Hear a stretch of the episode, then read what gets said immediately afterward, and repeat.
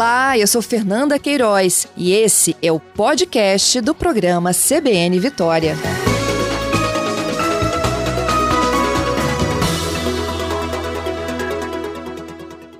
Secretário, bom dia. Bom dia, Fernanda. Tudo bem? Bom dia a vocês, bem. ouvintes. Obrigada aí pela participação. Secretário, ontem, né, houve o anúncio aí de um, um, programa de fomento à implementação de escolas de tempo integral nos municípios capixabas, uma expectativa aí que está sendo levada agora, né, como projeto para a Assembleia Legislativa. E como que funcionaria isso já a partir do ano de 2022? Bom, nós, é, no, desde que chegamos à Secretaria, é, em 2019, investimos muito na ampliação da nossa rede de tempo integral, e com isso nós triplicamos o número de escolas que havíamos encontrado ali no início de 2019. Mas esse movimento é, realizado no governo Casagrande, ele é, percentualmente ele não é acompanhado pelos municípios por uma série de razões. Implementar o tempo integral de fato é uma tarefa bastante complexa e, e portanto exige na nossa compreensão um apoio, né, um apoio que o governo do estado nesse momento através deste programa está se prontificando a dar. Então, o programa que nós lançamos ontem, o PROET, é um programa de fomento à implementação do tempo integral nas redes municipais, visa justamente oferecer um apoio que é técnico e financeiro também, para que os municípios possam fazer também esse movimento, tal como nós fizemos na nossa rede a partir de 2019. Lembrando que no plano de educação existem várias metas, uma delas se refere justamente às escolas de tempo integral e o que nós olhamos, é, o que nós observamos ao olhar e ao monitorar essa meta relativa às escolas de tempo integral é que nos gráficos, enquanto é, esses números sobem na rede estadual, eles estão decrescendo ou estagnando na rede municipal. E a meta ela se refere à rede pública como um todo, aos municípios e também ao Estado. Então é para criar um, um, pouco mais de uniformidade, dar condições aos municípios que nós estamos, que nós lançamos ontem o PROET, Detalhamos isso junto a prefeitos e secretários e assinamos, né, o governador assinou o projeto de lei que vai ser enviado à Assembleia Legislativa. Secretário, essa meta é o cronograma de implementação do novo ensino médio ou ela se aplica também às escolas de ensino infantil e fundamental? Não, não esse, esse, assunto não tem nada a ver com o novo ensino médio. O novo ensino médio é uma legislação que vem a partir de 2016 e o plano de educação, ele é de 2014, é um plano decenal, então, no caso do plano nacional, ele é de 14 a 24. Uhum. E no uhum. ano seguinte, em 2015, foi aprovado o plano estadual, que também é de 10 anos, vai até 2025. Ele estabelece 20 metas, uma delas, a meta 6, ela diz respeito às, à oferta de tempo integral. Que, lógico, pode ser no ensino fundamental, né, é a nossa proposta ontem, mas ela também pode ser no ensino médio. Nesse sentido, ela acabou posteriormente, com a reforma do novo ensino médio, é, colando um assunto no outro, porque o novo ensino médio pode também ser implementado em escolas de tempo integral. Mas a meta que eu me referi do Plano Estadual de Educação é de um documento anterior, de 2015. Uhum. E a proposta é que cada aluno no município receberia um aporte de 3 mil reais para poder ter essa complementação para o integral. Exato. Vale lembrar que o governo federal ele também já teve, né, descontinuou isso, mas ele já teve um programa de fomento a escolas de tempo integral nos estados. Uma pequena parte da nossa rede de tempo integral aqui no Espírito Santo recebe esse fomento. Então, o PROET, ele de certa maneira espelha essa iniciativa. E a ideia é que nós, por matrícula no tempo integral, possamos é, remunerar, bonificar, melhor dizendo, o município com um valor, estabelecemos em 3 mil reais por matrícula, por ano, para que é, com esse é, valor né, somado, o município tenha condições de investir naquilo que for mais conveniente para a sua rede, para aquela oferta. Lembrando também que quando o município, também o Estado, mas no caso aqui, quando o município, ele no censo escolar, indica para o Ministério da Educação que aquele aluno é um aluno de uma escola de tempo integral, o valor que ele recebe do Fundeb também é maior. É, hoje, numa escola regular, é de cerca de R$ 3.900 e isso passa para pouco mais de R$ mil. Então, no tempo integral. Portanto, o município ele receberia dos dois lados. Ele ganharia um Fundeb maior por este aluno matriculado na sua rede no tempo integral E ao fazê-lo, ganharia também desse programa que nós é, implementamos, estamos a implementar para incentivar a própria expansão do tempo integral.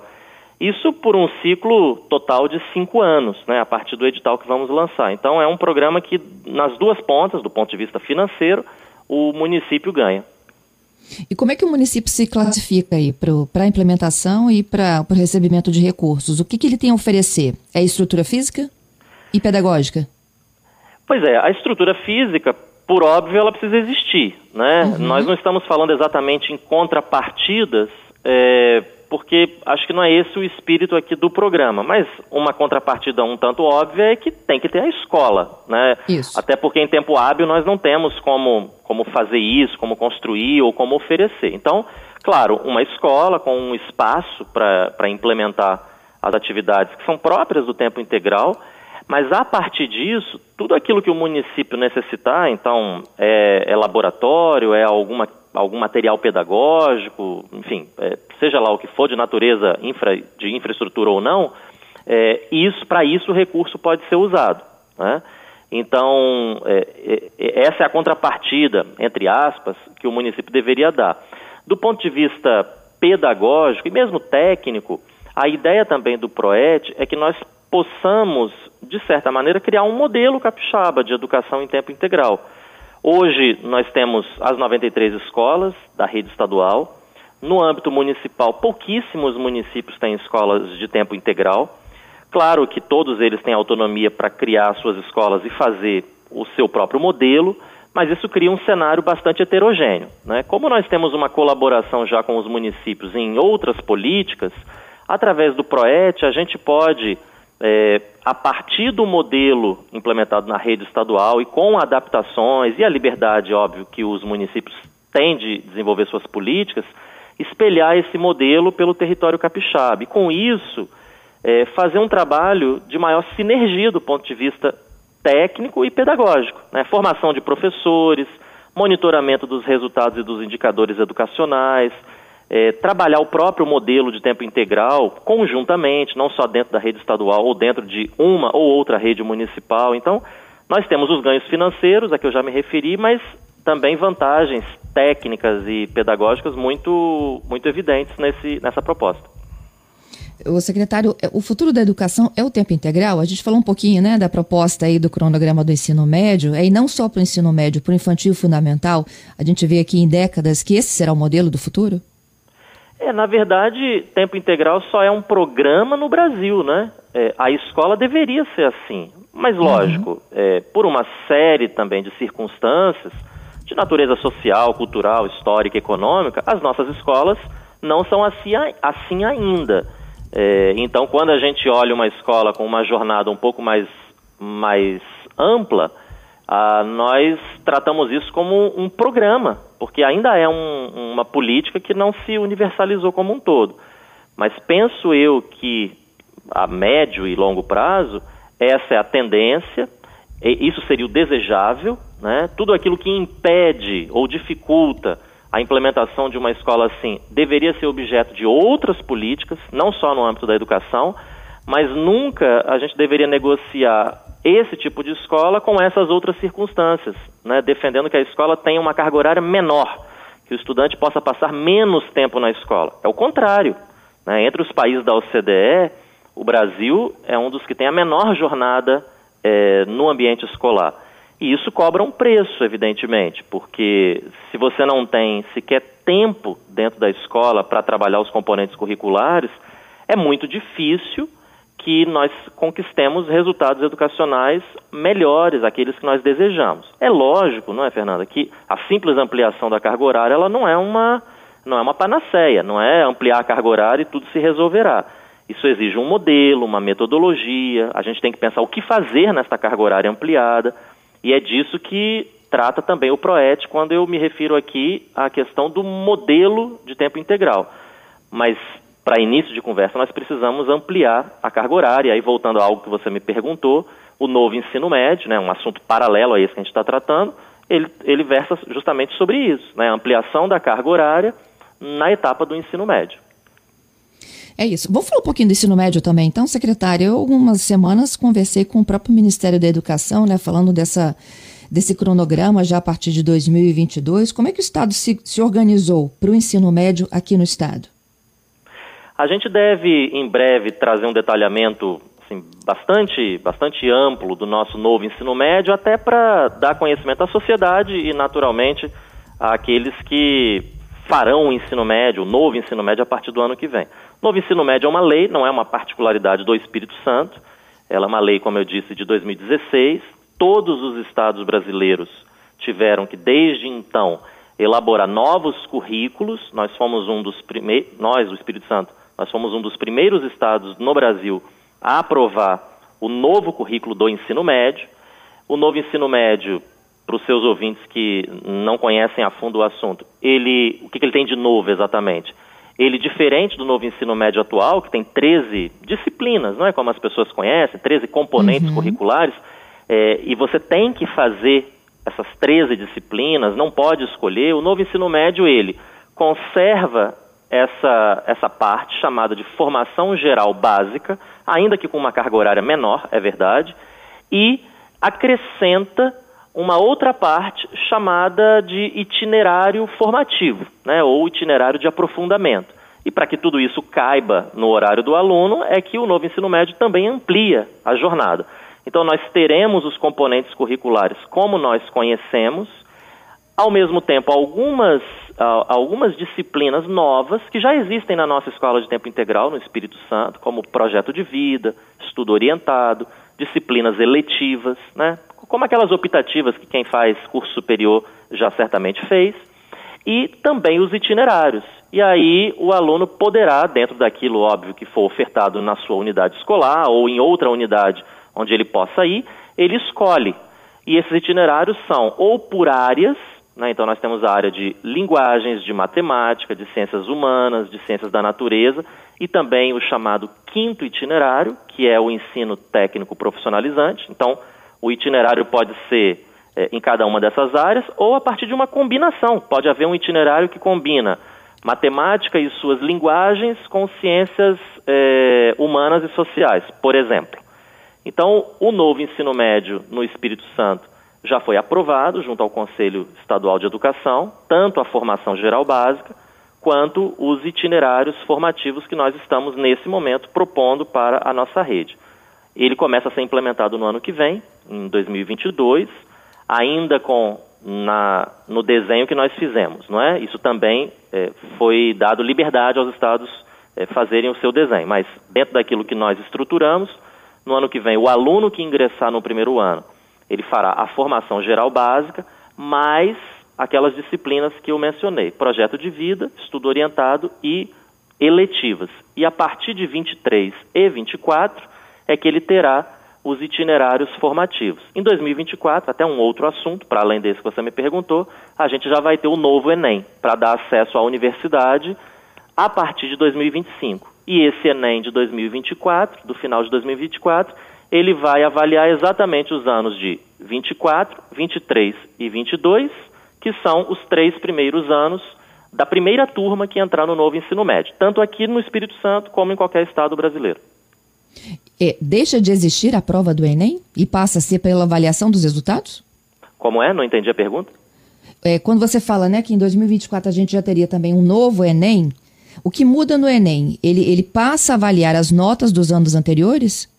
Ah, é, o que muda no Enem ainda está em discussão no âmbito ah. do MEC.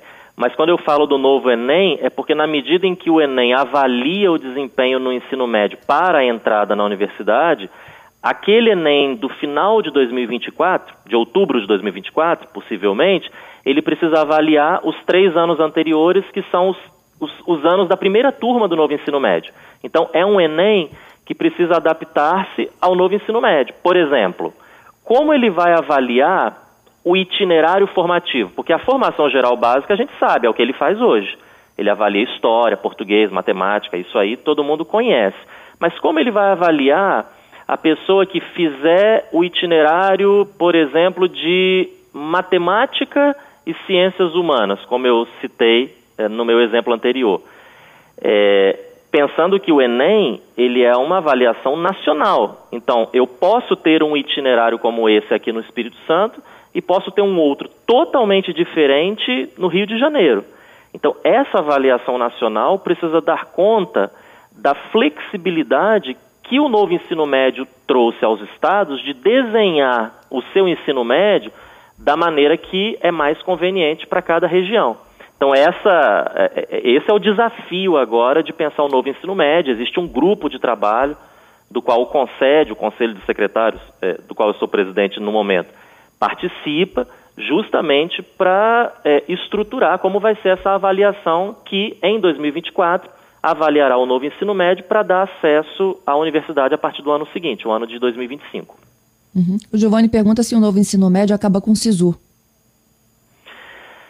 Eu acho que não, não é um assunto é, do qual eu trato, o SISU é algo que o MEC cuida, mas eu penso que não. Não, não, não vejo que tenha a ver uma coisa com a outra. Entendido. Vitor, só para fechar aqui, e aí eu volto para a explicação da proposta de tempo integral, né? O projeto encaminhado à Assembleia, que prevê é, a ajuda aí para 3 mil reais por estudante, para que os municípios consigam também implementar a sua carga de tempo integral. O objetivo, e aí, qual o tempo de cumprimento dessa meta? De ter 50% das escolas públicas oferecendo tempo integral no Estado, independentemente se é de Estado ou município? 2025, segundo o Plano okay. Estadual de Educação. Ele foi aprovado uhum. em 2015, como eu disse, vale por 10 anos, então a meta ela é fixada para 2025. Com essa proposta em discussão na Assembleia, a gente sobe para quantos por cento? Isso depende, Fernanda, do, do, da adesão, da adesão dos municípios, porque isso não está dado de antemão.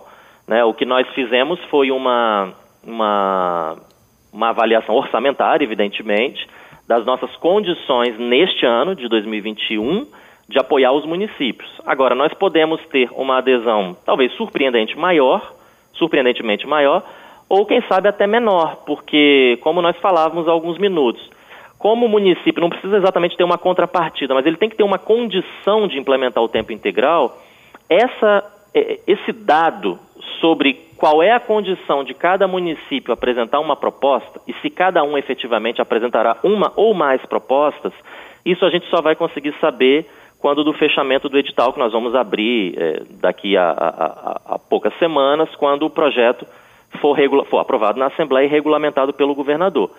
Seja como for, se a gente tiver, por exemplo, uma demanda bastante expressiva, nós podemos estudar ou ampliar o próprio, o próprio edital que, que será lançado, ou, como é também nossa expectativa, ao longo dos próximos anos, né, certamente do próximo ano, como o governador disse ontem, na cerimônia de lançamento do PROET, lançar um novo edital, porque tudo isso que nós estamos falando aqui, 90 mil vagas, 270 milhões de reais de investimentos no PROET, é para esta chamada de 2022.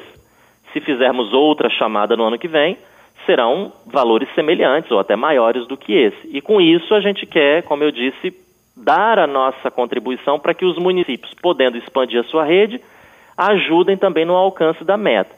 Da nossa parte, como eu também já falei no início, a gente tem feito uma expansão forte na nossa rede. Hoje a gente tem 93 escolas, são 440, então tem um caminho ainda a percorrer. Nossa expectativa é de, de criarmos, quem sabe, mais algumas dezenas de escolas no ano que vem. Estamos nos planejando para isso, em breve vamos anunciar, para a gente fazer uma expansão forte é, durante nosso período de gestão aqui à frente da SEDU. Entendido. Vitor, obrigada, viu, pela gentileza, pela conversa aqui conosco. Eu que agradeço, é sempre um prazer. Um abraço para vocês, para vocês e seus ouvintes.